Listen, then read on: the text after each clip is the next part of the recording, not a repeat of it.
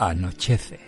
I'm not one of the greedy kind. Que no es poco. All of my wants are simple. Cine y series. I know what's on my mind. En Neo FM. And I'm not resting until I find Presentado por what would make your eyes glisten like mine. Arturo Hacha. With love divine. Bienvenidos, ¿qué tal? Esto es Anochece, que no es poco. Hablamos de películas cada jueves aquí en Neo FM. Es muy importante, muy interesante saber eh, a quién admira la gente que tú admiras. Por ejemplo, yo admiro bastante a George A. Romero, que es eh, uno de los referentes del terror moderno, creador de la mitología zombie, que inventó las reglas, eh, básicamente. Y Romero, cuando era un chaval, iba, él vivía en el Bronx, en Nueva York, y cogía el metro y se plantaba en Manhattan cada semana para alquilar una película. Cada semana. Compulsivamente veía la misma película que era Los cuentos de Hoffman. De hecho, él dice, él cuenta en muchas entrevistas que esa fue la película que hizo que se decidiera a, a ser cineasta. Una película fascinante, que es una, una, adaptación de la ópera de Offenbach, que es solo música, muy vanguardista, y visualmente es, es subyugante. Perdón, que, te he dado, que le he dado aquí a un compañero un golpe. Eh, un día, el bueno de George se plantó en ese mismo videoclub, como cada semana, efectivamente, y le dijeron que no estaba disponible los cuentos de Hoffman porque un chaval de Brooklyn, canijo y bajito, la había alquilado. Entonces, eh, esto, la primera vez le mosqueó mucho a George, pero más le mosqueado cuando pasaba, cuando siguió pasando. Entonces, pero si yo solo era el único que alquilaba esta película, era yo, ¿cómo es posible que...? Y a veces pasaba al revés, a veces pasaba que, que el otro chaval que venía de, de Brooklyn veía que no estaba la, la, película porque la había alquilado el otro chaval que era eh, George A. Romero. El chaval, con el tiempo, descubrió Romero, era Martin Scorsese. Y la película era, como hemos dicho, Los cuentos de Hoffman, que está dirigida, escrita y producida por Michael Powell y Emmerich Pressburger, que son los creadores de la película de la que vamos a hablar hoy, que es Narciso Negro, Los Arqueros, de Archers, eh, una dupla única en del cine, eh, en la que uno era Powell, el director, eh, Emmerich, Unai, Pressburger era guionista, pero figuraban, tal cual, no era directed by, no era, no era dirigida, producida, al revés, escrita, producida y dirigida por los dos al mismo nivel. Una cosa, un hito prácticamente en, el cine, porque eh, se me ocurre, hemos, hemos, hecho aquí películas de, de Berlanga, no ponía en ningún momento una película de Berlanga y Azcona. Pese a que Azcona era muy importante, pero era tan, tan la, la sincronía entre los dos que eh, figuraba así en los créditos. El cine de estos dos señores conjuga surrealismo con expresionismo, con un poco de Disney, son algunos de los factores esenciales, son unos creadores absolutamente únicos, películas imprescindibles, aparte de esta que nos ocupa hoy. Por ejemplo, hemos mencionado los cuentos de Hoffman, eh, Sé a dónde voy, que es una película. Pues cuéntanoslo. Eh, la, su película más famosa, por supuesto, que es Las zapatillas rojas. Que es eh, así, sin más, eh, una de las mejores películas que se han hecho nunca y que se van a hacer. El fotógrafo del pánico, que es una película que hizo en solitario, ya separado de Pressburger, eh, Powell, y que es una película tan adelantada a su tiempo que le cayeron una de palos al, al, señor Powell, que luego con los años se vio que los equivocados, como siempre pasa cuando se critica un genio, son los otros. Eh, ha habido muerte, también otro, otra película eh, extraordinaria, y mi favorita de los, de los arqueros, que es Vida y muerte del coronel Blimp la cual no hemos puesto hoy porque es demasiado larga y a lo mejor no daba tiempo en la semana para que la, viéramos, la viésemos todos. Dura casi dos horas 40 o algo así. Pero es una de las películas favoritas de Scorsese y es una de las influencias eh, formales principales de Toro Salvaje, por ejemplo, por mencionar una peliculita cualquiera. Eh, Cierto es que, bueno, 2020, que os voy a contar, ¿no? Eh, fue un poco regular, pero para mí de las mejores cosas que ha traído consigo este año ha sido descubrir, ya había visto zapatillas Eh, rojas. descubrir. Perdón. pero ¿Quién te, quién te dijo? Es verdad que fuiste tú, ¿eh? Hombre, Sí, sí, sí, hombre, sí. ¿quién lleva diciéndote Sí, tú sí. y yo, tú y yo? Paul y Preburger están muy bien. Sí, es verdad, ¿eh? Échale un vistazo, échale un vistazo. Es más, a Preburger. Es más, No seas tonto, que te va a gustar. eh, hace muchos años veníamos de un viaje de no sé dónde y paramos en Córdoba. Que bien cuentan las anécdotas. Es que no me acuerdo. No, sí, del norte, veníamos del norte. El viaje por el norte, también estaba Álvaro Ochoa. Hola, Ochoa. Ahora estoy más, más situado porque si veníais del oeste, lo mismo la historia cambia. Buenas. El que no estaba Raúl Berman. Buenas tardes también. Buenas tardes. Y eh, nos paramos en un sitio, un- una tienda de que vendían películas de segunda mano baratas. Hicimos acopio, aquí el amigo, Hombre, sí, sí, sí. el amigo Castaño y yo. Y yo era el que llevaba la ¿En qué sitio, bolsa. vamos? en el centro comercial Arcángel. Correcto. Correcto. Se me olvidó la bolsa con las películas. Oh. Y una, una- una era Speed. Cierto. Una era Speed Cierto, conozco la anécdota, cierto. y eh, una de esas películas era Narciso Negro, de la cual yo no tenía la mínima constancia. Tal fue el sofocón. Esto es verdad. Te, Sí. te la compré yo, me la compré, me fui a, a cierta plataforma, eh, librera en su momento, y te compré la película del remordimiento que me entró. Claro. Y no fue hasta cinco años después que vi la película, pero bueno. Es que eh, ese bastardo. Hablando de libros, ya que has hecho la mención, Sí. y antes de que introduzcas de, de- termines de introducir la película, sí. Reino de Redonda es una editorial. Por cierto, el rey de Redonda es un tal Javier Marías. Uh, Es el jefe, el jefe, el, el director, por así decirlo, ¿Sabes de, cuál de es esta editorial. la película favorita de Javier Marías? Vida y muerte, de Coronel Blimp. No me extraña. ¿Y la película favorita de J.K. Rowling? Tira tú. Esta que no me acuerdo del título, que sale David Niven, que es un piloto Sí, ha vida o muerte. a vida o muerte. Sí, sí. Que iba a decir Happy Feet. Las dos, Ojalá. las dos de- Harry Potter, la segunda. muy egocéntrica. Bueno, eh, Reino de Redonda, que es una editorial dirigida por Javier Marías, ha publicado la única novela de Michael Powell, Mm. que se llama, la tengo aquí, Juego de Espera, Sí, sí, sí. y él está prologada por este que yo de broma, di- bueno, digo, digo cosas peores, pero digo que parece que viene de vomitar, que Miguel Marías, que es el hermano de Javier Marías. Muy grave. El de la que- pipa. el de la pipa, y que en un. eh, tú lo contabas en otra ocasión, que en una de estas tertulias que organiza Garci, le dijo uno: Pues yo creo que esto es no sé qué, no sé cuánto. Y, el otro- y Miguel María le dijo: No tienes razón. O sea, no hubo, no hubo debate alguno. era- no, estás equivocado. Era una tertulia sobre, sobre Belle de Jour de, de Buñuel. Entonces decía, no cualquiera, Juan Miguel Lamet. Tipo, bueno, guionista, eh, gran eh, sabio del cine. De segundo apellido y, y Bebet. Efectivamente. Todos de él. Lamet y Bebé. Y hablaba de las metáforas que había en la película. Y dijo Miguel María muy serio, es que no hay, no hay metáfora. serio, ¿eh? No, no, te, es que no... te- te estás equivocando. ¿Has visto es otra película? No te líes porque aquí no hay metáfora ninguna. Y le dio con un bate de béisbol, lo que pasa es que lo cortaron. La película, como hemos dicho ya, es Narciso Negro. Y no puedo. Es que no puedo aguantar ni un minuto más, Rafa, sin hablar de ella, así que empezamos.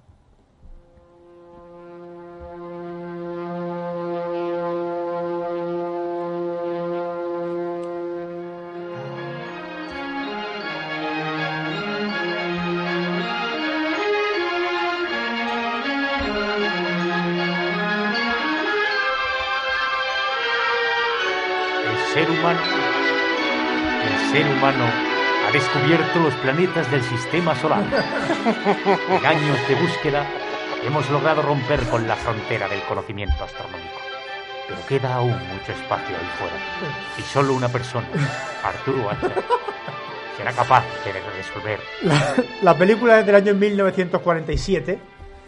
la independencia de la India. Correcto. Detalle que no debe pasar Relevante, desapercibido. No es baladí. La década de lo- hablamos la semana pasada de la década de los 90 de los Cohen, que fue gloriosa, con Barton Fink, con Muerte entre las Flores, con el Lebowski. La década de los 40, cuidado. De esta gente, porque Powell hizo por su, por su parte, hizo El ladrón de Bagdad en el 40, Que, que, que es, bueno, él maravilla. y muchos otros directores también, cierto es. Que diréis, no, es que no me gusta el cine clásico. ¿A ti te gusta Aladdin? Claro. Pues El ladrón de Bagdad sí, sí. Viene de ahí, o sea. Eh, cuentos de Canterbury, Ha habido muerte, Zapatillas Rojas. eh, hicieron solamente obras maestras durante esta eh, década y hicieron esta película, esta pequeña, esta pequeña cosa extraña, esta, esta gran obra maestra, Narciso Negro, en la que situamos un poco. Unas monjas que están en una orden en Calcuta las mandan al Himalaya para en un templo instalar un hospital y un colegio. Una orden que además eh, la pertenencia a esa orden es voluntaria. O sea, tú estás Sí, un sí. año y luego dejas de... Pero ¿qué pertenencia a qué orden no es voluntaria? Bueno, eso otro No momento. pero, no, pero que esta, creo que eh, so- eh, son periodos de un año los que obligatoriamente tienes que estar. O sea, que tú No, te- que se renuevan los votos anuales. Sí, claro. O sea, bueno, pero tú, pero a ti nadie te obliga a entrar y tú puedes dejarlo Bueno, como tú quieras. eh, recordadme- que tú anualmente tienes que renovar los votos. Pero no, me pero- interesa, no me interesa pero nada. No, me interesa. es que no, me- no, no, no, no me interesa, que no me interesa Ah, bueno, nada. bueno. Ochoa, es que ya San Agustín de Hipona dijo que... No me interesa nada, mira, ahora esto. Eh, luego, luego cuento, claro, que luego cuento el chiste del, del que va a, a- se mete en una orden y so- solo puede decir dos palabras cada 20 años. Y, eh, y se, y se queja mucho. Eh, en el relato, en la película, hay sexo, hay represión, represión. Por supuesto, religión. Y yo creo, siempre decimos, siempre me gusta eh, que empiecen eh, las tertulias la gente que no ha visto la película, pero esta película le gusta tanto a Rafa, que yo creo que, que menos que Pizzo Ochoa, no. Eh, Rafa, por favor. A ver, yo soy un convencido de y Pressburger desde que hace años vi una lista que había confeccionado Paul Schrader, o Schrader, el guionista de Taxi Driver, que es un tío que está cucú, o sea, que dormía con una pistola debajo de la almohada. Es que por lo visto, Schroeder, eh, hasta los 20 años, eh, tenía una educación calvinista, eh, ni fumó, ni bebió, ni, ni hola, ¿qué tal? No hizo nada. Ahora, a los 20 años, vio todas las películas, se fumó todo lo que se podía fumar, se metió por la nariz todo, entonces, esa cabeza. explotó. Y entre otras cosas explotó dándonos guiones como el Taxi Driver. Bueno, Paul Schrader hizo una lista de, para él, las mejores películas de la historia y lo interesante es que les dio medallas. Hizo una lista que era la lista de bronce, lista de plata y lista de oro. En la de bronce, la de bronce, creo recordar, estaba La Zapatilla Roja, de Powell y Pressburger. Yo nunca había visto a Powell y Pressburger. Yo caí, me caí de espaldas. Enamorado de Yo me caí del caballo. Como San Pedro, ¿te imaginas? Hacer, hacerlo mal. Hacer, decirlo mal. ¿no? Querer pasarse de listo. Bueno. Las zapatillas rojas, que es una película absolutamente maravillosa, Es que no que es de las pocas películas que tú la pones en un marco en el Louvre y nadie se da cuenta. No pasa nada, efectivamente. Entonces, la, se quedan mirándola, ah, qué cuadro más bonito, porque es un cuadro. Esto como mi madre el otro día entró en mi cuarto, esto es un cuadro que tengo, vale, tengo 30 años, no vivo con mi madre. Bueno, eh, claro, ¿qué pasa? Narciso Negro me la recomendó mi amigo David Leo, Ah, tienes otros amigos de famoso, por habla de supuesto, cine, ¿no? famoso concursante, que además es un gran cinéfilo, a él le gusta el cine bastante arriesgado, él es muy de cine francés, por ejemplo. Vale. Y el, el Narciso Negro yo la vi habiendo visto antes otra película que es de unos años después, pero que en mi opinión bebe un poco de esa fascinación por el mundo indio, incluso también con el tratamiento plástico, ¿no? De, de, de esa sociedad que es El río de Jean Renoir. Me encanta. Creo que son dos películas que están un poco en la misma onda, sobre todo porque Narciso Negro, al verla, ha envejecido. Hay ciertas partes que han envejecido mal, en mi opinión, por el ritmo, porque aparentemente es una película en la que no pasa nada. Pero ayer, y, en El Río pasa un poco igual, ¿no? Es una historia que. Una especie de crecimiento. eh, o sea, la, la típica Bildungsroman, ¿no? Eh, la típica historia de crecimiento de un personaje que, que entra en contacto con la, con la cultura oriental. Bueno. Pero es que Narciso Negro, y ayer estuve viendo algunos vídeos que hacían crítica de la película, el conflicto principal está en el interior de los personajes. Pressburger, o Powell, creo que Powell dijo que era la película más erótica que él había rodado, que el, el eroticismo, el- o el erotismo, baña cada plano. Y si la ves pensando eso, puede tener hasta sentido. Sí. Y antes de que sigas hablando, pocas veces lo he pasado yo tan mal viendo una película como en esos 25 o 20 minutos finales No, en los no, que no, la, la monja esta se vuelve loca ya. Hoy, por favor, cuando lleguemos a la escena del plano, dejadme a mí ser primero porque ya está hasta la polla de que me quitéis el plano. Bueno, Raúl. Así lo digo. Raúl. Así lo digo. Pero si iba a decir que mi plano favorito es cuando se sube en el No, no, no, no, no. Cuando se sube en el burro en general. Pero Raúl se puede repetir, no pasa nada. muchas gracias. Pero bueno, Rocío Ponce también está con nosotros. Hola, ¿qué tal? Hola, ¿qué tal? Que, que se ha puesto la mascarilla de emergencia cuando te bajas del coche. Porque es una mascarilla verde fosforito, pero Pero el típico verde de pistacho de helado de... Yo, yo no sabía que hacían FP2 de esos colores. Las hay de, de Sí. prácticamente el color que prefieras. sí, pero, Pero- no, no he visto no he- creo que no he visto ninguna mascarilla de Es ese que color. el negro creo que pega con todo y por eso todo el mundo la parece lleva Claro, digamos que ese día estaba aburrida, el de la farmacia diría, a esto tengo que darle salida como sea, a ver si engaño a esta. Tenía un dijo, mira, mira, una verde. Y yo, venga, dame Pero si apagamos la luz, ¿brilla? Creo que no, pero si quieres podemos intentarlo luego. Esperamos a las 8. Eh, muy interesante. Eh, Kit Kat, que habéis montado ahí en un momento. no, el cine británico, yo voy a lo mío. El- es que no, esta película hay que hablar mucho. El cine británico que, que siempre tiene esta esta esta, esta marca, ¿no? De, de- esta- este San Benito de muy documentalista, muy sobrio, muy formal, muy poco dado a la, a la, a la experimentación. Aquí llegan estos dos señores y dicen, escúchame, eh, aquí se acabó, aquí vamos a abrir las ventanas de par en par. Sí, no Buñuel, pero Y aquí- para ser ingleses... Aquí hay un plano que yo también me pido, Raúl, preventivamente, que No, es- esto, esta, esta costumbre de guardarse aquí los planos... Hombre, Shotgun. Es que, es que no, es que es muchísimo, pero eh, más allá de, de es verdad que lo que dice Rafa, que la película mm, no va de mucha cosa. Están las monjas allí y hay un poco de ese deseo sexual reprimido, ¿no? Que eh, el, el hábito, ¿no? Que te hace eh, efectivamente reprimirte de esa manera, pero formalmente hay tantas cosas. Es decir, cuando decimos que, estos- que estos tíos eh, eran, eran especiales, eran únicos en lo que hacían, era porque eh, hay cositas en, casi en cada plano, en cada secuencia. Yo esta vez en esta película no te voy a dar las gracias. Sabes que anteriormente de forma pública te he dado las gracias por haberme la recomendado. ¿sí? Eh, Un momento, ¿puedes decir en qué formato has visto la película, por favor? He visto Claro, un es que- tercio. Es que, la ha visto en un dedal. He visto un tercio de la película en móvil porque Es que- no tenía no tenía no tenía luz en casa y el resto de la película la he podido ver en, en el televisor. No. No es No el problema no es el porque yo la he formato. visto en una televisión de 55 pulgadas a un metro de la televisión. Y también le vas a dar caña, ¿no? Y la, y la podía haber visto, la podía haber visto eh, en una Game Boy que me, la misma sensación. Mm, perfecto. Yo es que ya te digo, terminad porque yo quiero darle caña. ¿Cómo caña? Yo quiero darle caña. Cuando terminéis la presentación quiero darle Uh, caña. Arturo querrá saber entonces Ya en, somos qué, dos, en, qué Raúl. en qué bando estoy yo. Porque aquí hoy Claro, somos hay un desempate. ¿Es verdad? Sí. Dime. Puede que hoy venga a darte una alegría, Arturo. Anda. Pero no. ¿Te pero- ¿Puede que? Pero Yo, es que yo voy a decir- ¿Puede que? yo por, supu- por supuesto aquí se respetan todas las opiniones, incluso la- la- la- las equivocadas. Incluso la Las tuya. equivocadas. Incluso la tuya. Pero, y aquí quiero ofender a nadie, a mí el criterio que más me vale es el de Rafa. ¿Por qué? Porque Rafa, en Film Affinity, recuerdo esto que lo hemos dicho alguna vez, somos almas gemelas. Sí, Vale, vale, el número uno, ¿eh? sí, vale, un criterio de una persona que piensa como tú. Bueno, pues. Efectivamente. sí, eso, es Arturo. Ojo, cuidado, que Soy mi nota, mi nota final no se aleja de la nota que tiene Film Affinity. Así que mm, que yo venga a darle caña. Yo solo diré que hay una frase de Voltaire que dice, no estoy de acuerdo contigo, pero lucharé para que expreses tu opinión de mierda. Y para que no vuelva. Ah, que era tu derecho para acabar en un gulag. Creo que era la frase que Oye, reparto. Pero, pero Rocío no ha aclarado... La verdad.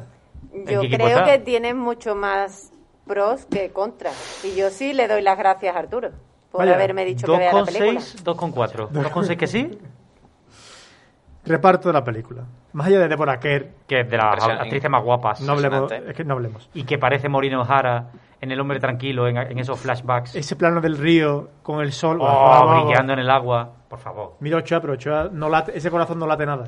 La película, eh, Ese plano que no te gusta a ti es que la película hay un déficit ahí estéticamente, de melanina. Es la espectacular. película estéticamente es, bueno, le pasa, le pasa como La Isla Mínima, que es una película que es, hay tanta diferencia entre eh, la forma y el fondo, hay tanta diferencia. Y la isla mínima tiene más trama que Narciso La Negro. trama de la Isla Hombre. Mínima es, bueno, no... Aunque no se entienda mucho A al mí la final. Isla Mínima es una película que no que, que la historia me parece mm, bueno eh, esta, este- esta idea es mucho más original que la de la Isla Mínima esta idea es original la premisa es original luego la película para mí es una película que está bien pero claro aquí habéis hablado de obra de arte de unas cosas y que yo no estoy de acuerdo la película se lleva dos Oscars mejor fotografía y mejor dirección artística estoy de acuerdo sí mejor fotografía la película es un cuadro es bellísima y eso es fantástico. Luego está la trama y lo que se cuenta, la actuación de los intérpretes. Deborah Kerr es guapísima y algunos que son guapísimos. Intérpretes, ¿eh? Intérpretes, Bueno, sí, sí, sí, porque interpretan. Correcto. O eso por lo, o, o por eso por lo menos cobraron, sí, sí que cobraron algo. Entonces, eh, la película me parece, me parece original. Ahí te lo- o sea, me parece muy original la película, aunque luego trate con mucho desdén a, a los a los eh, lúganos de allí de ¿A los del qué? Himalaya, los lúganos. Un lúgano, una persona de un A, lo- lugar. a los paisanos. Como si dijera un o- Lugar- lugareños, ¿no? Incluso. lúgano. Bueno, también. Lúgano se- también. Ah, Te juro sabía. que es la primera vez que Yo oigo. Lugano. Bueno, pues cogéis el librito. y- y- y- Rafa, con la L. Eh, pues, lugareño, por supuesto. Eh, hablamos. No estoy nada de acuerdo, por cierto, No, tampoco, en que critique a los indios.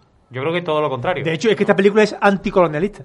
O sea, esta película es- está diciendo Para las su monjas época, estas, casi adelantada. Las monjas estas se Claro. vuelven locas porque creo- no aceptan el sexo, tío. Yo con esta película estoy de acuerdo con Ochoa al 100, al 200% de que es una obra maestra a nivel técnico, es cinematografía pura, es una obra maestra del cine por eh, el manejo de cámara, por el manejo de fotografía, por el manejo de iluminación, de color, absolutamente todo, vestuario, en la ambientación. en la que salen demasiado los actores y hablan, estorban a la película. Eh, creo que creo que eso es increíble. Luego, cuando empieza para Raúl, mí ¿estamos de acuerdo que si la película la coge una agencia de viajes y le quita a la gente, te entran ganas de ir para allá? totalmente. Pues sobre todo al final. Bueno, te- Sí, Pero- claro, da una gana con ese La viento. casa, A ver, la la película- casa monasterio tiene su punto, ¿eh? Fantástica. Eh, Hombre, eh, Eso ahora, hombre, eso ahora es, es una casa rural boutique de lujo. No, no, Ah, antiguo harén. Las localizaciones son magníficas. hecho, hecho que, se, que se desaprovecha desde mi punto de vista, que es a lo que quiero llegar. El guion creo que trata temas muy interesantes que no llega a desarrollar nunca. Supuestamente ha, ha comentado ante Arturo que habla del sexo, de la represión del sexo. Pero no llega a hablarlo. Supuestamente no, o sea, bueno, es, que, es está, que habla de eso. está ahí, pero al, fin- al final, que la, la he buscado porque no me acuerdo de su nombre, eh, Kath- eh, Kathleen Byron, Que es la madre de Ryan en Salvar Soldado Ryan. pues esa señora es que para mí- ah, o sea, aunque, aunque Deborah Kerr mm, sea una, una obra maestra de mujer, Catherine se, Se come, la película, se la obvio. come. Sí, y sí, es sí, el sí. personaje para mi gusto más interesante de toda la película. Totalmente. Porque es el único que parece estar sintiendo y viviendo algo de esa Sí. supuesta trama que hay subyacente ahí, que es el hecho de una mujer que está reprimida, que quiere liberarse, pero aquí entra mi conflicto. La película, esto a lo mejor es, o sea, esto probablemente es una percepción mía exclusivamente, pero la película me parece muy viejuna. A ver, Es muy conservadora. bueno, espérate, tú has, seguramente hayas visto Deseando Amar. In the Mood for Love, de Wong Kar Wai, que es una película mucho más reciente. Muy y guay en la la que y en la que la historia de amor, que no es, pero sí es, que se hace con miradas, que se hace con... con Arturo en un autobús, con- vamos. Con relaciones eh, amistosas, eh, con diálogos in- eh, inteligentes, de incluso que Vale, sí, Wong de aparente de aparente desavenencias entre uno y otro. Es lo mismo que pasa con, con la monja aquí, con la superiora y con el Mr. Dean, que por cierto, en mi opinión, es el peor de todo el reparto. Claro, De pero, hecho- me- de hecho- perdona, el actor de Mr. Dean es como ver a Pierce Brosnan mamma mía. Es que Eh, es hecho- malísimo. Un pegote. Yo estoy de acuerdo con eso, creo que va a ser el único que está de acuerdo contigo, Raúl. Eh, No lo y- sabes, todavía no lo he dicho todo, todavía no lo he dicho todo. Pero es que lo tengo aquí apuntado. Eh, David Farrar. Imaginad, Farrar. imaginad eh, que luego hace otra película con, con ellos, con Powell y Pressburger, que es The Small Back Room, que está, que está muy bien, que también con Kathleen Byron. Pero bueno, eh, el actor que tenía que haber hecho de Dean es Anthony Quinn. Físicamente ya se parece a David Farrar. Sí, sí, sí. y sí. es un poquito mejor Sí. actor que David Hay Farrar. una Es que es muy película- guapo, o sea, coincidiremos en que es muy guapo y es Masculino. normal, Pero- es normal que llegue y que las Eh, monjas se vuelvan locas. Parece guapo, Correcto. es guapo incluso con esos pantalones y montando bueno, un pony. bueno, no hablemos claro, cuando por aparece ahí pecho lobo Por descubierto. supuesto. Pero eh, recordemos también que hay una película de Fritz Lang, bueno, una biología, ¿no? Que es El tigre de Snapur, que solo se puede decir con la voz de Garci, "Well, el tigre de Snapur". Y La tumba india, que pasa, mm, e- eso multiplica por 10. O sea, el actor que hace de, de, de- del, del pecho lobo de la película, porque lo mismo, película de aventura, es mucho peor que este. Es más, la única razón por la que se me ocurriría que hiciera él de ese personaje es por la misma razón que hace el protagonista de la película Vampire de Dreyer, que es malísimo, Claro. pero es que luego me enteré que fue el que pagó por la peli. Sí, pero haciendo referencia a, películas en las que es que si pones referencia, es que hay una película que lo hace peor o hay una película que es mejor. No, si no hablo de hacer- no es por hacer comparaciones, pero si nos ponemos a hacer comparaciones, aquí hemos hablado de Ciudadano Kane y hemos estado todos bastante de acuerdo en que Ciudadano Kane es una obra maestra por su nivel técnico, por su eh, cinematografía. La, la peli que le gusta a los directores. Es una película para directores, para gente que le gusta el cine y para empaparse de ello. Y esta película le pasa un poco lo mismo. Es una obra maestra que le gusta a los directores de cine porque cinematográficamente es una obra de arte. es una obra de arte también musicalmente, sonoramente. El hecho de que el viento esté constantemente pre- eh, presente cuando las monjas discuten o cuando La- hay... las luces y sombras. La- el tema de los claroscuros es increíble, pero todo es nivel técnico. Cuando vamos al guion, y yo soy muy fan de las zapatillas rojas, ojo, zapatillas rojas creo que está por encima de esta película, Yo también lo creo. Sí. Eh, a nivel de historia tal, se queda todo muy diluido. Si supuestamente son unas monjas que están en un antiguo prostíbulo, hay un romance entre una mendiga y un príncipe, eh, hay una pasión que está reprimida entre una monja y un... El romance porque te lo cuentan, si no, tú no lo averiguas. Hombre, Hombre, claro. perdona. A ver, Perdona, a ver, porque, no. porque Eso- luego ves que cuaja el O sea, romance, ¿no? ¿Qué la, la No, tensión Sí, sexual pero, pero está ahí, viendo ¿no? que ella se fija Claro. en, en, en Él él. le Se puede fijar él, pero él, pero no tiene por qué fijarse en ella. O sea, yo no sé- no, en eso ella. sí es cierto. Ella es un cuadro. O sea, Hombre, no- ella Ella, es es- un cuadro, la, eh, ella es un cuadro, el personaje. La actriz- Chin, ¿cómo se la llama? Gene Simmons. La, Sí, no, la Kichan que Gene Kanchi, Simmons es una maravilla. Ah, Kanchi- bueno. ah, vale, el Sí. personaje, Kanchi. Pero Ese- él, es- él, él, bueno, es Él, ah, él que es Sabu, que es sí, el- sí. el ladrón de Bagdad, Sí. el que hace de Abu. vestido, vestido de Simbad Marín y tal. Él, al estar- antes aquí en la dicho- India- Antes aquí se ha dicho que no se ríen de los de allí. Mira, a, a- primero ponen al, al, al tío suyo que era el emperador, el general, ¿vale? Que, que- que está tuerto, ¿vale? Ajá. Luego ponen a la loca esa, que, que es la que está, la que regenta la casa, que está... La ama de llaves es un personaje Hombre, también un poco creíble. Esa loca. Luego, luego Pero el que espera, está, el que está Ochoa, sentado al relente. Ochoa, un segundo. Ese personaje tiene una de las mejores frases, Sí. que es cuando están todas buscando a, a la loca, hermana, hermana, ¿cómo era? Hermana Ruth, y están todas muy preocupadas. Y ella coge y se Ah, sí, ríe. hermana Ruth, hermana Ruth. Bueno, después, Eso- después eso es verdad que se poco, ¿eh? cachondean de ellos diciendo que cuando muere el niño, creen, creen que es. Cuando muere el niño, Cuando muere el niño, creen sí. que es. El niño muere en algún momento. Bueno, cuando muere. Es que ha entrado cuando- la, señora- la, la- Sí, la hermana Ruth. aquí unos espontáneos. Bueno, de eh, sí, a, a- a- El niño muere. a- nos pareció razonable a algunos personajes de la película. Bueno, eh, El niño muere. Ahí, ahora te- ahí te has bueno, quedado. bueno lo, de- lo del niño. ¿Lo del niño qué? La escena, hay un Ah, niño. cuando el niño muere, bebé. oye, oye, si viene un caso complicado, no coge el caso, porque esta gente que son retrasados creen que esto es magia. Y si se muere un niño, os van a coger miedo. Que no se cachondean de los indios aquellos. Hay una, hay, es a lo que me refiero. ¿cómo que no sí, se es ca- a lo es que, se no, cachondean? no, lo que está diciendo Ochoa lleva se puede razón. Ahí es cachondear. donde voy yo a nivel de el programa, o sea, el programa, tú ves la película, es que es verdad, coño, tú ves la película, estás Que está subido- está subido- constantemente, después pero- ridículo, los notas ahí vestidos ridículamente mucho, en los Está- ponis chicos, que hay un poquito de maltrato animal, esa película ahora es maltrato A ver, animal. lo que, 100%. a lo que, a lo que, A ver, dice. a lo que va Ochoa, que lo que va Ochoa, creo. Mi favorito de la película, el eh, Neymar chico, eso por supuesto. Eso, eso sin duda. Es el hijo de Cristiano Ronaldo, Es ¿eh? igual, que Hombre. Ney- es igual que Neymar, pero de chico. Pero a ver, un poco de cordura, que estamos hablando del año 47, Eh, no del decir. 2021. Claro, está hablando de No. 1947. Vamos a contextualizar la película Entonces, un poco, ¿vale? Eh, perdona, eh, pues no, no. En esa época no, había zoológicos no, no, humanos. Hay películas de los 20, de los 30, de los 40 que, es- que están hoy perfectas. La Quimera del Oro, la Pero, pero, que- pero la quimera no, no, no sale nadie de otra, de otra etnia. La Quimera del Oro es una película que tú la haces mañana y la película es actual. Esta película Tratando el- el- la cuestión que se trata y el sitio en el que se hace y la relación de las personas que que, hay. para mí- no no para mí, defiendo el se- etnocentrismo, ya lo sabes. Para mí la Pero, cuestión que se trata, creo para que- mí la cuestión que se trata, como ha dicho antes Raúl, la película intenta abarcar muchas cosas, va de profunda, la película va de profunda, de que te cuento muchas cosas, y si no las has cogido, es que la culpa es tuya, que no estás preparado para esto. Que esto es mucho de este programa. No. Eh, entonces, claro, no, no, pasa eso, pasa eso, pasa eso.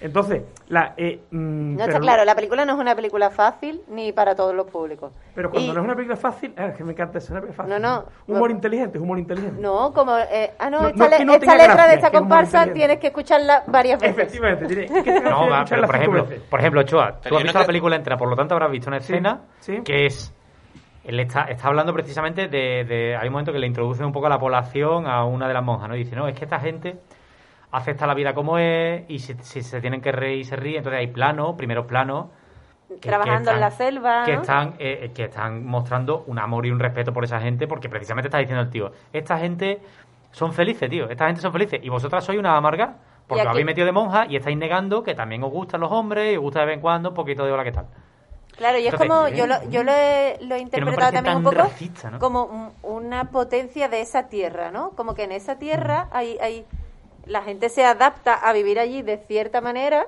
y ellas que eran unas intrusas no a- A ver, un choque cultural. han, Sí, creado sí a- no han chocado y no, y no han podido tampoco- yo integrarse tampoco me pongo del lado de las monjas. Las monjas que las mandan a un sitio y se van. O sea, que eso, ¿Qué, lo- eso- eso- qué locura es esta? ¿no? ¿qué podemos hacer? En plan de. No valen. la Que te, montaña de- que te manda una superior a un sitio y tú vas, esa persona son No, No, y, tú vas, no, y tú vas, no, y a los cinco meses te vas. No, que se van después. Se van después. Que se van, que se van de huyen allí, ¿Por qué? Porque, les, por- porque les gusta el Anthony Quinn de Hacendado. Bueno, No, a ver, sobre, sobre todo cuando hablamos de. Cuando yo, por ejemplo, estoy. estoy- es que es muy difícil. Estoy de parte, estoy parte de Ochoa, pero también estoy de parte de lo que acaba de decir Rafa. O sea, la película, está dando una película de 1947, Oye, está dando una, una. Bueno, pero que también ha dicho lo de. eh, que trata muy. tra- representa muy bien a esos trabajadores en escena, el sí. campo, esas escenas. Pero. Pero. Es muy suave, es muy eh, fino. No creo que se trate de que sea una película compleja. La película es muy sencilla. Es una película que, de hecho, trata de transmitir emociones y Que no mensajes. simple, Que, no simple, que no simple, sencilla. A través de imaginería, a partir de mostrarte la belleza de.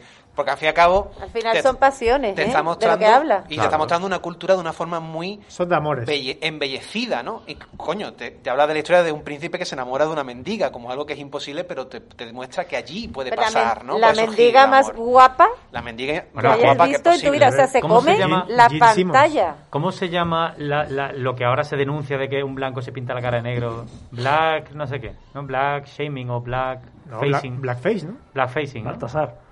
Por ejemplo. La cabalgata. Pues Ah, eso vale. es eh, brown Sí, total, facing, ¿no? o sea, total, porque total. estamos hablando Sí, de sí, una de- que da el pego es porque parece, me recuerda mucho a la actriz protagonista de la tumba india, de la tumba india y el tigre Shapur, que es Debra Paget, que Debra Paget Eh, eso, el, el último que añado, el último que añado. Eh, el, por, por lo de volviendo a lo de Ochoa, la parte en la que ya digo que luego flaquea, te dice que está, está muy bien, el sitio está muy bien, pero, pero es cuando te encuentras al personaje de Dean que empieza a decirte que, que están, que están, están locos los del pueblo, que como haga- cometáis un error, os comen vivo, ¿no? Y, pa- y te cuenta la anécdota del sombrero, de aquel que vino, fue en un, en un caballo, piso un sombrero, resultaba que había un niño debajo del lo sombrero mataron. y lo mataron. Tú dices, pero pues, Un vamos a ver, sombrero vamos a no, ver, pero qué sombrero clase de tribu. Una sombrilla. Una Bueno, sombrilla. Porque el sombrero tendría que ser como para mi cabeza. Claro, eso te voy a para decir. pasar alguien debajo. Sería, Bueno, claro, un bebé. ¿Qué, qué clase de madre tapar bebé con un, con un sombrero, no? Y lo deja durmiendo en mitad de la calle. Creo que es momento de hablar de sexo, ¿no? Eh, Es ¿Por qué noche, no? es noche de. Es Yo noche de. Esa es la frase con la que liga Arturo. Bueno, creo que es el momento de hablar de sexo, ¿no? sí, sí.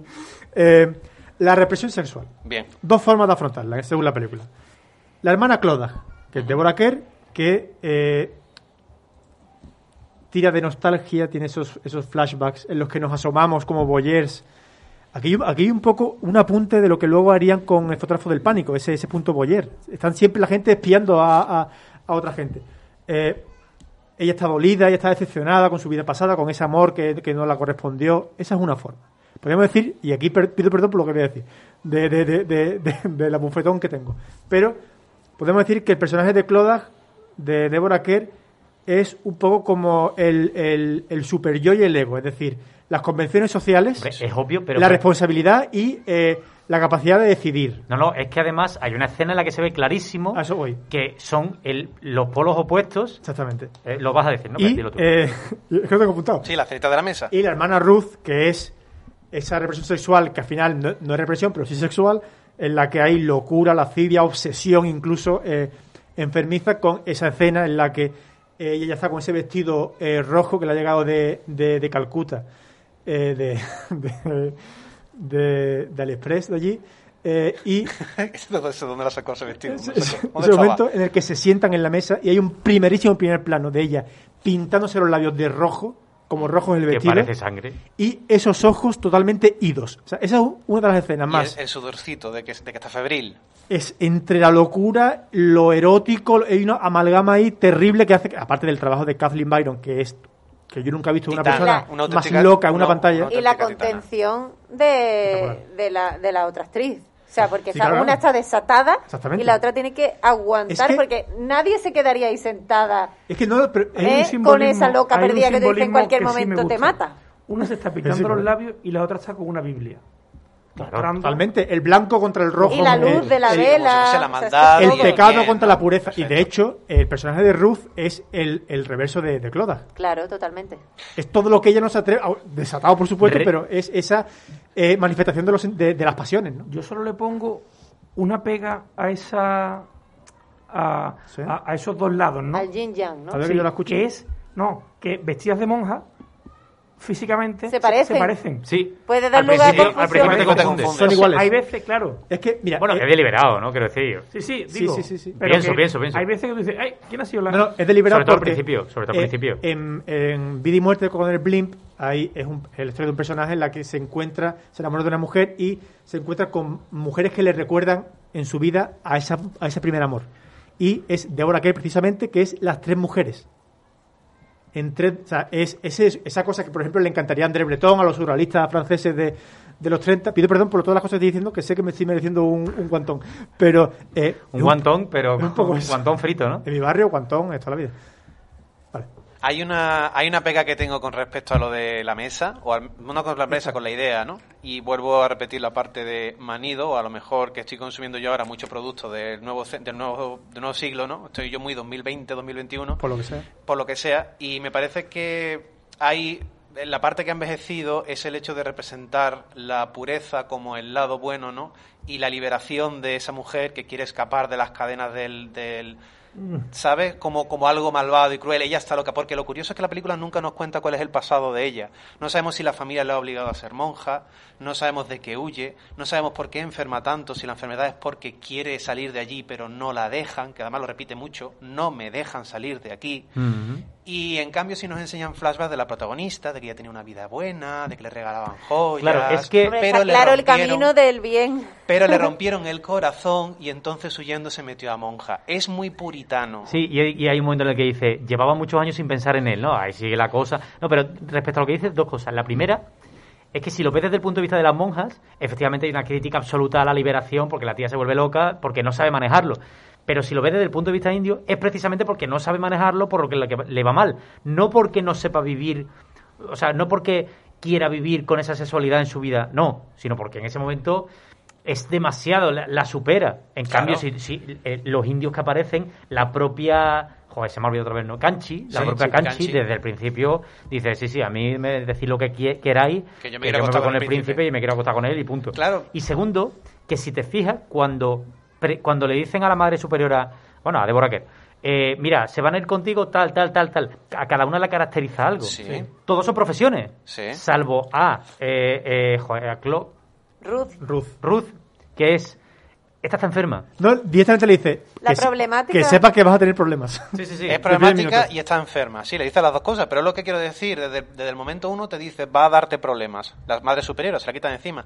Pero no sabemos nada de ella. Tú lo has dicho muy bien. Se la quita de encima. Sí, sí. Porque las monjas son incapaces de aceptar esa parte de su vida que sigue ahí, lo quieran o no quieran. Claro, entonces la intentan reprimir con ese sistema de vida que no se adapta a ella, incluso cuando ella, que tiene momentos cuando, por ejemplo, salva a esta persona que se está desangrando y luego la protagonista lo que hace, que en ese momento me, ca- me caía medio tal. Sí, yo decía, que le echa la bronca. Claro, yo diga, pero esta tía que va de en plan mala, o sea, que es como una especie de, de la, psique- la, la, la enfermera de alguien moroso del cuco, que es buena, pero es mala, pero es buena, pero es mala, ¿sabes? Que Pues es mala siempre, ¿no? es- a ver, al principio no lo tienes pero- claro. Sí, pero que es una figura Dice- también de, de, de- cuidadora. imagen compleja, ¿no? De personaje complejo. Sí. Y luego lo que pasa es que se simplifica. Te lo ponen hasta al punto de decir, no, no, no os perdáis. Ella es buena, lo que pasa es que tiene unos conflictos interiores, y la otra está como un cencerro y, y- y va a cometer una locura. Ahora, relacionado con ese personaje, yo puedo entender perfectamente, aunque no la comparta, un- una de las críticas que se le hace a esta película, que es que yo veo dos películas distintas desde, o sea, desde el inicio hasta que mm, em- rompe, por así Hasta decirlo, que ya Ruth se estalla rompe, hasta que Ruth se rompe. y desde que Ruth se rompe hasta el final, porque a Ruth la vemos con ciertas miradas, pero eh, pero hay una hay un hay un declive progresivo, pero realmente son los últimos 20 minutos los que te tienen El, momen- el momento del Sí, despacho, mí- cuando le hacen el primer plano y ella está riendo, Mira, mira, mira, como mira, una psicópata, rollo, dices tú, Es a que- partir de ahí... Mira, eh, tradicionalmente, es que hay que hablar de esta secuencia de 20 minutos porque cuando ella vuelve al templo después de estar con Dean en, en su casa, en medio de, de- de- ¿Eso qué es jungla? ¿Eso es jungla? Esas luces, las luces rojas que No sabemos, pareci- ¿no? parecían sacadas de la película. Parecía No, Drácula lo que esto yo estaba viendo. Sí, Claro, sí, sí. es que, Como eh, un fantasma. Esa aparición eh, cerca de, de- de- de la, de la campana, esa puerta que se abre, hay, eh, históricamente hay eh, grandes puertas, las puertas de Lubitsch, por ejemplo, la puerta central del desierto, con John Wayne yéndose, ¿no? enmarcado en, ese, en esa puerta, pero ese momento en el que se abre la puerta y se ve esa, esa hermana Ruth, que ya no es hermana, eh, vestida de rojo, con la Blanca cara como- como- blanca, blanquísima. Que parece que se le ha oscurecido hasta el pelo. Es, la es un demonio. Sí. Es una aparición demoníaca, absolutamente, y es de las cosas más sobrecogedoras que Y yo he visto en una que, película. Mi sabes que Claude está a pi- al pie del abismo. O sea, que sabes Sí, que de ahí sí. no, puede, fue- no eso- puede salir nada bueno. Eso fue un detalle muy, muy- o sea, me gustó mucho porque sacan, do- sacan dos veces el plano del acantilado, al principio, a la es mitad ese y plano? al final. ¿Cómo es ese plano, por favor? Entonces, eh, eso es una herramienta muy buena en el cine, que es- sabiendo usarla bien, ¿no? Que es el mostrarte el, el- el- lo que te va a matar, ¿no? Al principio de la película, pero tú no le das importancia. La pistola de Chekhov. Efectivamente, o el cuchillo de Funny Games en el bote. Incluso, incluso el efecto Kuleshov. Uf, estamos hoy, Porque estamos hoy te enseñan la misma imagen, Exacto. pero viene con la mochila ya. La imagen al final viene cargada sí, de todo lo que supone y de, ese abismo Como que en el momento en el que tú sabes que ella está tocando la campana, Porque dices, tocar la campana, luego, tocar la campana al fin y al cabo es llamar a Dean. Sí, sí. Pero previo a eso, hay un momento en el que, y decíamos antes, las, la- los grandes eh, aspectos del cine de, de Paul Lippert-Burger y mencionamos el expresionismo. Eh, el momento en el que ella irrumpe en el templo y, y está buscando el personaje de, de Deborah Kerr, hablo de, de la hermana Ruth, y se está como escabullendo, hay, hay, hay cortes a está eh, Débora yendo a tocar la campana y, y va a la otra escabulléndose como las escaleras, como una sombra que se va Sí. eh, Sube, eh, a cuatro, sube la escalera a cuatro patas. Pero eso es Murnau. Es Caligari. Es, es Caligari Sí, totalmente. sí. Es el, el expresionismo alemán en. en- Ahora, hay algo, hay algo muy esclarecedor sobre las críticas que, que he oído en este programa al guion, y es que estamos hablando de Ruth, estamos hablando de Deborah Kerr, pero de las otras hermanas no estamos hablando absolutamente nada. Que por cierto, yo quería preguntaros, porque yo no sé si es que se me, se me ha escapado viendo la película, la otra hermana que también se vuelve medio loca que se quiere ir. La del huerto. La que Esa- planta flores. Filipa. ¿Por, por qué no, no? en vez de tomates sea, y patatas, planta eh, Sí, madre selva. Madre Selva y Lirio, Sí. no sé qué. Pero eso, eso es parte de lo que nos quieren decir, de que esta tierra no, no, las, no las acepta de por Yo- sí, es yo- como que las escupe. Es como, bueno, está el mensaje, claro, es que todo es símbolo en esta película, porque el aire, es, ese, esa, ese, mm, ¿cómo te diría yo? Esa presencia constante que quieren evitar, de- de lo que quieren reprimir de su naturaleza. Entonces, creo que representa, pues, cada una tiene una reacción. Entonces, la reacción de Ruth es la más violenta y explosiva, porque es la que ya de por sí estaba Ya un poquito mal de partida. Y en cambio, la hermana eh, horticultora, de la que no recuerdo el nombre, la hermana Filipa, horticultora. Filipa. Filipa, F. Es que había entendido, había entendido. Flipa, Flipa, ¿sabes? Como, No, no, Filipa. ah, Filipa Filipa, se llama. pues Raúl. Filipa, Filipa se pone a plantar flores, pero supongo que es porque cada una pierde un poquito el orden. Cada sí. una establece un orden en su vida. En cuanto se quedan solas de verdad. Sí, Raúl, tu momento, tu plano, tu frase, lo que tú quieras. Eh, mi momento favorito es eh, la entrada en la iglesia, con la, la- la luz del sol rojo, con Ruth allí como una bestia corriendo a cuatro patas, espiándola, ¿no? Y el momento en el que ella va a tocar la campana y se abren las puertas y aparece Ruth para intentar lanzarla al vacío, ¿no? Todo ese plano, ya os digo, es eh, expresionismo, es cine gótico, mm, la música incluso, que el momento en el que Ruth sale corriendo, eh, varios minutos antes a buscar a Dean, que es con unos coros muy épicos, muy, eh, muy de apocalipsis, ¿no? De que el infierno, de que se abren las puertas del infierno, se repiten de nuevo en esa escena. Creo que toda esa escena es increíble. La propia protagonista, que es la única vez que le he visto con la toga blanca sucia, sí. manchada, ¿no? Porque ya, como está ella, manchada y agotada, ¿no? Eh, creo que es creo que es lo mejor de la película, toda, ese- toda esa parte. Rocío. Yo me voy a quedar con las miradas, los primeros primerísimos planos Oh. de, de, lo diré, de la hermana Ruth. Ruth, y también de Kanchi. Me parece que son dos miradas totalmente diferentes porque cada una pasa por un momento distinto, una de seducción, de conquista, de descubrimiento, de incluso interés, porque está claro que no está enamorándose de un hombre cualquiera, ha apuntado fino. Oh, desde luego. Y la otra es de una locura y de un, mm, terror para el que la ve. hace muy bien de loca, hace O muy sea, bien de loca. Hace mucho tiempo que no me daba a mí tanto miedo Sí, sí. una mirada, simplemente. Y me parece que es Muy lo más brutal de toda la película. Álvaro Ochoa Guerrero. Bueno, yo me, antes lo he dicho en plan de broma, haciendo una comparación, pero a mí, a mí el personaje que más me gusta es el niño chico. Y después la película me gusta, la película tiene cosas muy interesantes, que van allí a montar una clínica y no curan a nadie, es más, matan a un niño. Un hospital, un hospital. Van a montar un hospital, no curan a nadie, matan a un niño y No van a montar una al escuela. niño. va- ¿Eh? Nos matan al niño. Al Bueno. niño le dan un remedio y el niño va, el niño va a No, por tabaco. no. ¿Cómo? Doctor, el, el señor Dean luego se tomó allí para que los demás, se tomó allí un, Sí, sí, un pero trago para al que vieran niño que eso no lo era. come- a por- el niño por tabaco. Bueno, vale. Hospital no curan a nadie, no se ve a nadie en una cama, no curan a nadie, nadie, ni, pero ni un padrastro, nada, no llaga en la boca, nada. De la escuela sí se ve algo. Montan una escuela, le enseñan a. Le enseñan a. al de por aquí, al de Bollywood, a. a Dice, no respetan a los, lugar- a los, lugar- a los A luganos. el de Bollywood dice. no, no, yo tampoco respeto. Pero- yo espero que no sí, digan sí. a la gente en las películas, oye, Álvaro Ochoa de NFM sí respeta, nada. Ojalá.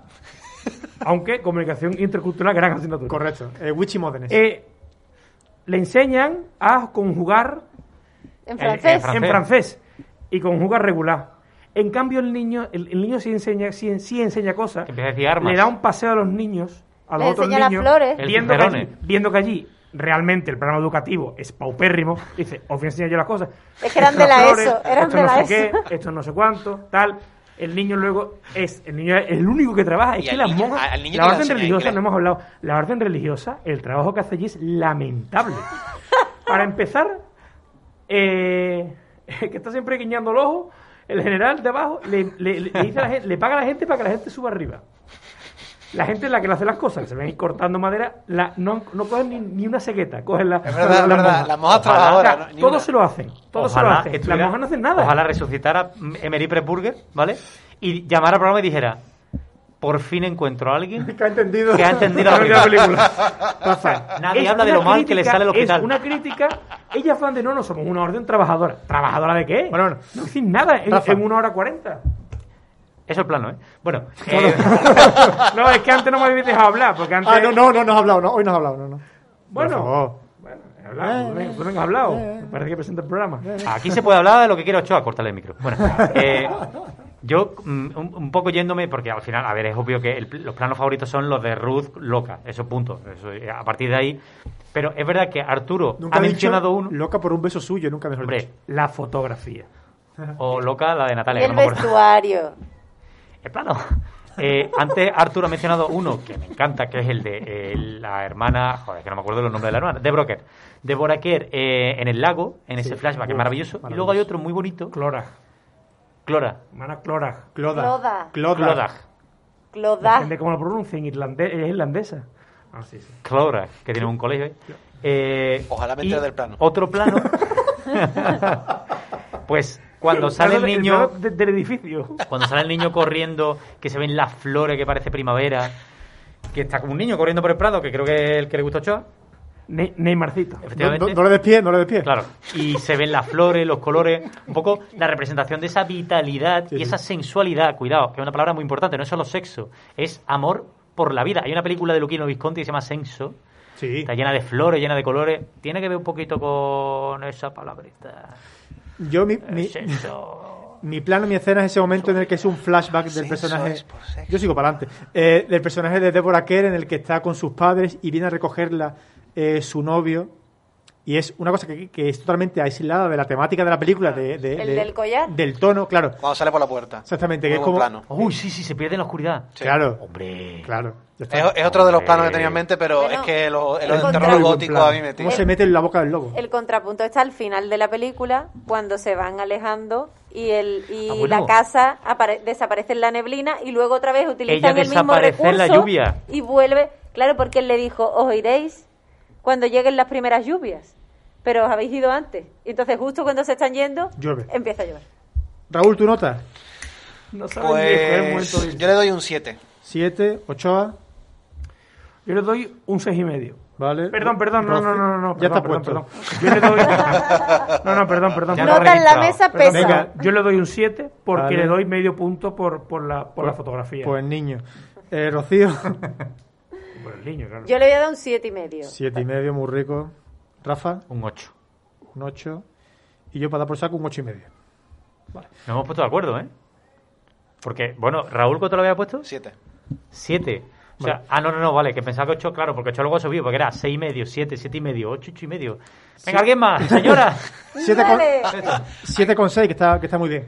Eh, seguimos con esa... ¿El Narciso Negro? Fuera. ¿Narciso Eh, Eh, seguimos con esa tendencia que tenemos últimamente, dos programas, de cerrar, abrochar el programa con eh, una canción que sea un poco remember para la, para la generación que vivimos la infancia de los 90.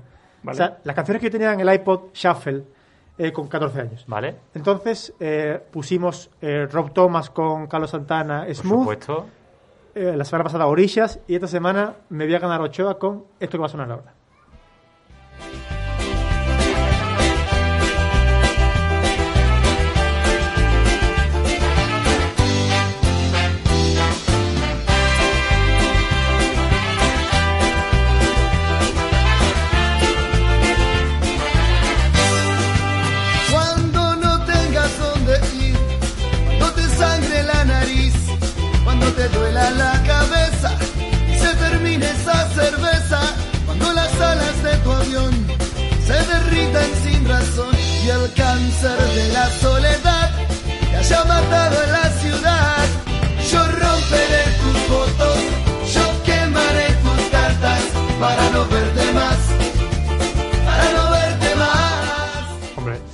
La moja CC, ¿no?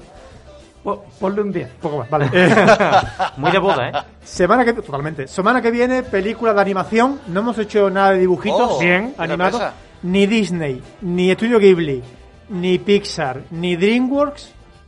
Bueno, DreamWorks no sé si, ahora mismo no me acuerdo. Don Ni Quijote. Ni Hanna Barbera. La señora Barbera. La semana que viene se va a hablar aquí, en estos estudios de NFM, de El Gigante de Hierro. Uh, ¿No lo has visto, Rafa? No. Vale, te va a gustar. Gracias, Ochoa, gracias, Rocío. Gracias a tú, ti. Castaño. A ti, a ti siempre. La semana que viene, más. Guapo. Adiós. Adiós. sin preocuparme nada más. Total ya es tarde para volver, total ya es tarde para soñar. Y romperé tus fotos y quemaré tus cartas para no verte más.